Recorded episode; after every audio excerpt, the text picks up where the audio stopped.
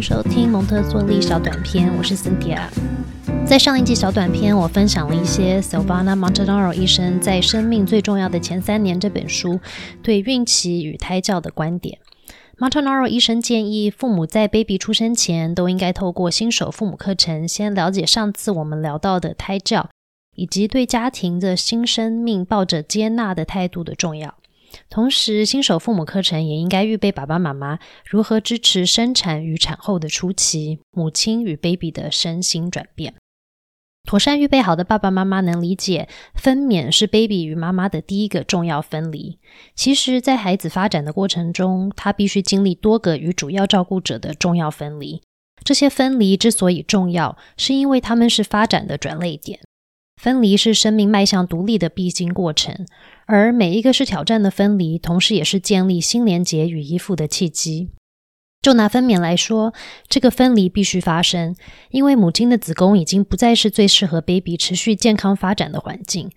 随着 baby 的大脑与头部越来越大，baby 要以自然产的方式从母亲的产道产出，即将变得困难。子宫这个家对 baby 越来越大的身体与越来越多的活动需求来说，即将太小。此外，baby 也将需要不同的营养。他的五官、大脑与肢体都预备好迎接更丰富的刺激。Montanaro 医生提出，当妈妈能对 baby 与自己身体分离，也能保持爱、期待与接纳的态度时，妈妈身体的肌肉与心情在分娩的过程中，相较于一位害怕、没有预备好的母亲，会来得更为轻松。生产的过程也更能是母子合作，而不是互相对抗的工作。保持爱、期待与接纳分娩的妈妈，能减低第一段产道展开的痛感，缩短过程，也降低 baby 在生产过程中发生缺氧的机会。有妈妈支持与协助的 baby，有更多力量离开母亲的身体。如果妈妈在产程中很害怕或紧绷，baby 在生产的过程中仿佛是孤军奋战，妈妈与 baby 都很可能因此经历生产创伤。现在有越来越多人提倡在生产后马上让 baby 贴在妈妈的胸口上。Montanaro 医生也是，刚刚出生的 baby 除了可以感受妈妈温暖的身体外，还能与自己在子宫里最熟悉不过的声音——妈妈的心跳重逢。记得在上一集小短片，我们聊到 baby 在胎中时就已经开始为出生后的生活做预备，他的五官已经开始发育，并开始有不同的感官刺激。当母子终于能相见，baby 所有在子宫中的感官体验与记忆，例如妈妈的声音、温度、心跳声、自己的手与脸等，都是新生儿熟悉的参照点。如果刚刚经历人生的第一个重要分离的新生儿能在出生在陌生环境后，可持续接触这些参照点，新生儿则会感到熟悉与安全。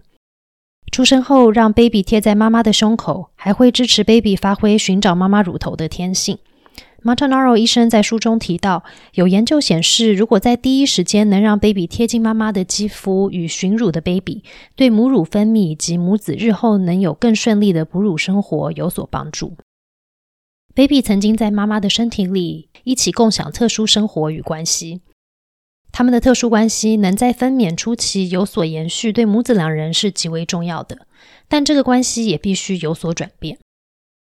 Montanaro 医生称，人类出生后的前九个月为体外孕期。他说，人类 baby 跟其他哺乳动物不同，人类在出生后需要更长时间的生理照料与保护，才能独立与融入人类生活。你看，人要能完全以成人的食物供应足够的营养，要大约一岁；要能自己独立走路，也要到大约十个月到一岁左右。要学习跟其他人沟通的语言或相处与肢体的运用，都需要透过出生后的各种体验才能逐渐养成。如果医护人员或助产士能更了解与支持妈妈与孩子第一次的重要分离，对母亲与 baby 的未来生活是很大的助力。让新生儿与母亲在分离后又能展开全新的连结，如此的关系能为 baby 带来安慰、照料与保护。Baby 也能透过母亲去认识与探索这个全新的世界。妈妈与孩子透过互相的抚摸、气味、声音与相见而转换。一位女性变成了母亲，一位新生命变成了一个孩子。以前我们曾在小短片聊过幼儿的敏感期，baby 对妈妈身体的气味、声音也特别敏感。baby 出生的几个小时到几天，也是女性转为母亲身份的敏感期，被称为母性荷尔蒙的泌乳激素 prolactin 也会被 baby 的吸吮刺激分泌。泌乳激素除了通知乳腺制造 baby 所需要的乳之外，还会提升妈妈的母性。另外，妈妈在生产的过程中就开始分泌 oxytocin 催产激素。除了会加强子宫收缩来帮助产程加速外，oxytocin 也有心理与社交的作用。常被称为“爱的荷尔蒙 ”，oxytocin 在产后会被 baby 的心语刺激继续分泌。除了鼓励母子依附外，还会促使母乳从乳头溢出，供 baby 服用，然后再制作更多的母乳。在一般生活中，拥抱、性关系等亲密互动都会刺激 oxytocin 的分泌，带来关系中的愉悦、放松、信任与心理稳定。在分娩后，baby 的吸吮会刺激妈妈的子宫继续收缩，排出恶露，帮助妈妈的身体能更快速的恢复到产前的状态。通常，妈妈会在 baby 出生后迫不及待的想看到、触摸或抱抱 baby，baby 也期待被妈妈触摸、拥抱与接纳。因为在孕期与诞生初期，妈妈与 baby 会共享一个只属于他们的特殊关系。在一般状况下，在产后，母亲将再度是最适合提供 baby 保护与营养的对象。Baby 不像其他哺乳动物一样，很快的就能自己觅食，并摄取一般同伴能吃的食物。Montanaro 也呼应许多研究，表示母乳是新生儿最能够消化，同时能提供免疫抗体的最佳食物。Montanaro 医生会推崇亲喂母乳，不只是因为亲喂能满足 baby 生理上的营养需求，更是因为亲喂能够再度满足妈妈与孩子重新建立亲密连接的需求。无法亲喂或提供母乳的妈妈也别太担心，母乳固然好，但它只是关系建立中的其中一环。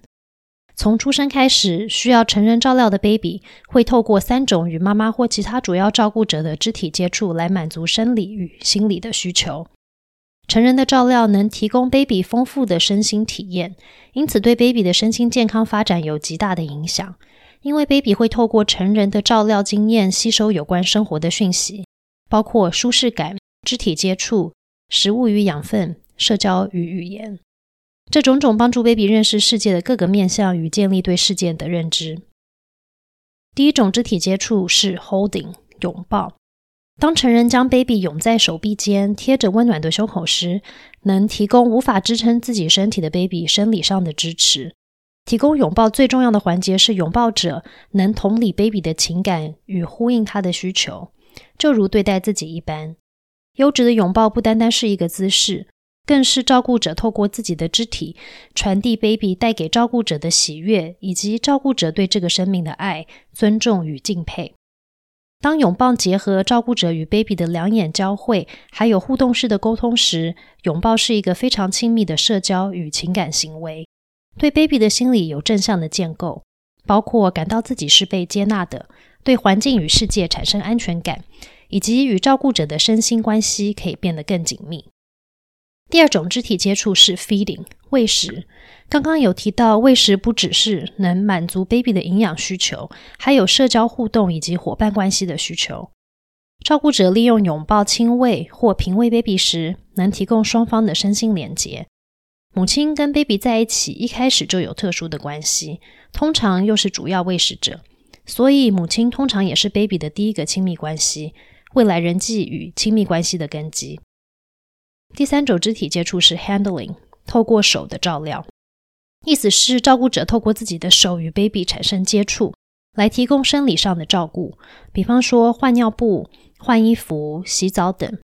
通常新生儿被照料时都是仰躺的姿势，有助于 baby 与照顾者能面对面有眼神的交汇、触碰、对话与互动。这也是为什么 Montanaro 医生提醒照顾者。如果照顾者能在拥抱、喂食与透过手的照料时，这些好像日常琐碎的事情上能慢下来，能够更专心，带着尊重与爱跟 baby 相处与互动，则能带给 baby 与成人身心灵的滋养、正向的社交经验，同时也让 baby 理解身处在人类社群的益处。Baby 除了需要照顾者喂食，能帮助自己健康发展的营养食物外，他同时需要照顾者帮他设置一个适合他身心发展的环境，比方说，baby 出生的二到三周是无法调节体温的，所以他需要一个舒适、温暖但不能过热的环境。他还需要穿天然材质的衣物，还有尿布。温度较冷的时候，可能会需要小帽子、袜子或毛衣。大家可以回去听听小短片的第二集，来复习一下要如何为新生儿预备家里的实体环境。蒙特梭利理念中有个来自 Montanaro 医生叫做 symbiotic life 共生期的概念。symbiosis 这个字源自拉丁文，意思是同时有两个不同的生物体密切并长期相依生存在一个对彼此均有利的生活之中。之前曾提到，baby 住在妈妈的子宫里时，妈妈跟孩子紧密的在生理与心理层面一同生活。当 baby 出生后，母子必须延续并转变他们的特殊关系。为此，Montanaro 医生提出，baby 出生后的六到八周必须与妈妈共度一个相互协助与依赖的共生生活。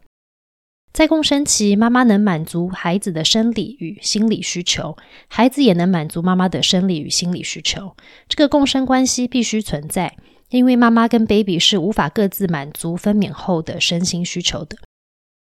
baby 健康的生理发展很重要，是毋庸置疑的。Montanaro 医生在书里希望让读者更了解的是，baby 在共生期要经历的是生理的出生以及心理的出生。生理的出生指的是 baby 达到基础的身心整合以及对环境的基本概念。心理的出生需要母亲的双臂、参照点，在需要时得到食物，还有有把握妈妈会回应自己提出的需求。共生期是 baby 的依附敏感期。如果能在这个期间获取正向的依附经验，baby 会认定环境是可以让自己感到安全的地方。外在环境会永久的对他来说是可靠与可信任的。Montanaro 医生称它为 basic trust，基本信任。baby 必须在出生后的两个月内，也就是共生期结束时获取这个信任。对未来的影响是，对环境有基本信任的孩子会更乐观。面对新状况跟挑战时不会害怕，尤其是在需要与母亲短暂分离的时候，也能感受到安全感。他认为世界是个好地方，生命是值得与快乐的。遇到问题时，他会愿意付出努力与寻找正面的解决方案。除此之外，透过拥抱与透过手的照料，baby 开始理解自己的身体与环境的界限。这同样会加强 baby 在环境中能感到安逸。我与非我的区分开始了。baby 可以在环境中活动和获取感官刺激。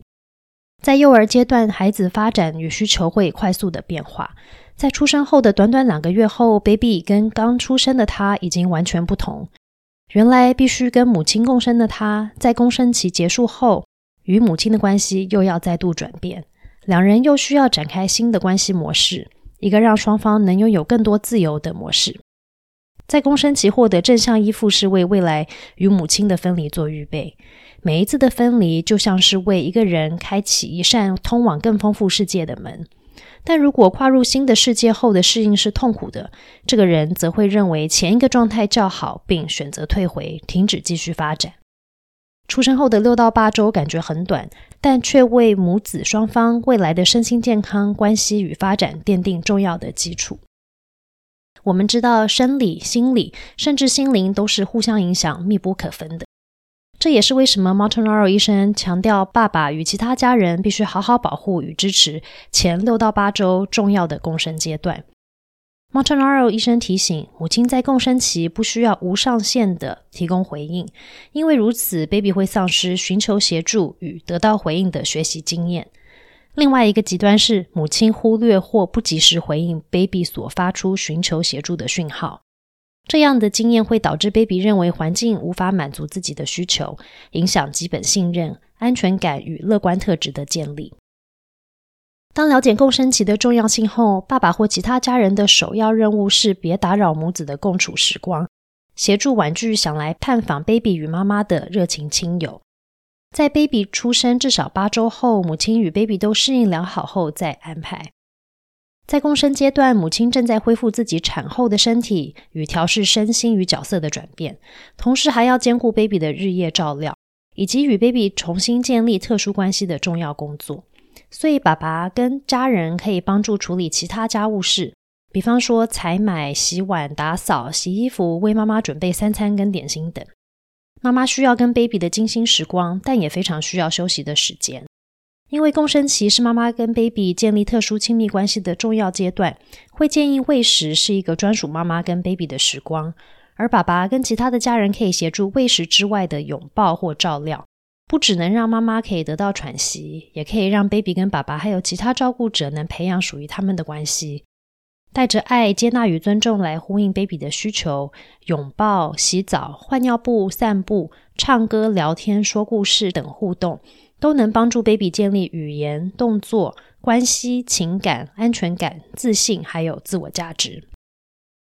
虽然今天主要是以母亲与孩子的关系为生产与共生期的分享点，但现代的家庭结构越来越多元。在双薪家庭、同性家庭、隔代抚养家庭、领养家庭、单亲家庭或多父母家庭的家庭结构下，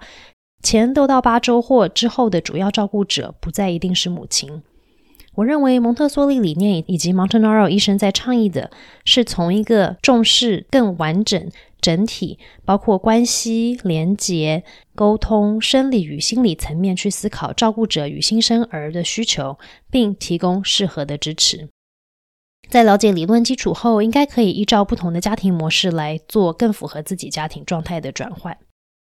基于在思考从更整体的方式来看待生命的支持，我想在节目的最后提出一个不同的思考面向：社会风气也包括现代许多有关怀孕、生产、育儿的书，就像这次我分享的生命最重要的前三年。会把成为母亲、母职一个生命的孕育者对 baby 的发展有多么重要作为焦点，甚至几乎是神圣的。从最近这两集的小短片分享，我觉得确实是的。但是有许多女性在成为母亲这个被定义为对生命与传承非常重要的角色过程中，是感到辛苦与痛苦的，包括从怀孕到生产到 baby 的照料，会感觉自己的身体与心理损坏了。而且再怎么努力都无法愈合到产前的状况。他们在孕育新生命的神圣角色中，同时也感到迷失了自己，丧失了对自己身体的自主权、自由还有选择。也有许多女性会经历产后忧郁，类似这次分享的共生期概念，鼓励让 baby 与母亲大量的独自相处，建立新的特殊关系。但当妈妈睡眠不足、内心煎熬时，或许不是每位妈妈在拥抱、喂食或透过手作照料都能够体验到母性的光辉，或是粉红泡泡的崭新人生。但当母职被定位为一个女性的终极目标，又是如此神圣时，妈妈们会不会认为自己只要符合社会、家庭与自我期待，咬牙撑下去就好了？还是他们可以说出自己有时感到满足，但其实也很痛苦的矛盾？他们是否能够寻求并得到协助呢？其实我也没有答案。成为母亲是个充满矛盾又复杂，需要透过更多面向来积极讨论的议题。也或许我们永远都找不到答案，但至少我们可以朝着更支持每个生命需求的目标更贴近。蒙特梭利小短片，下次见。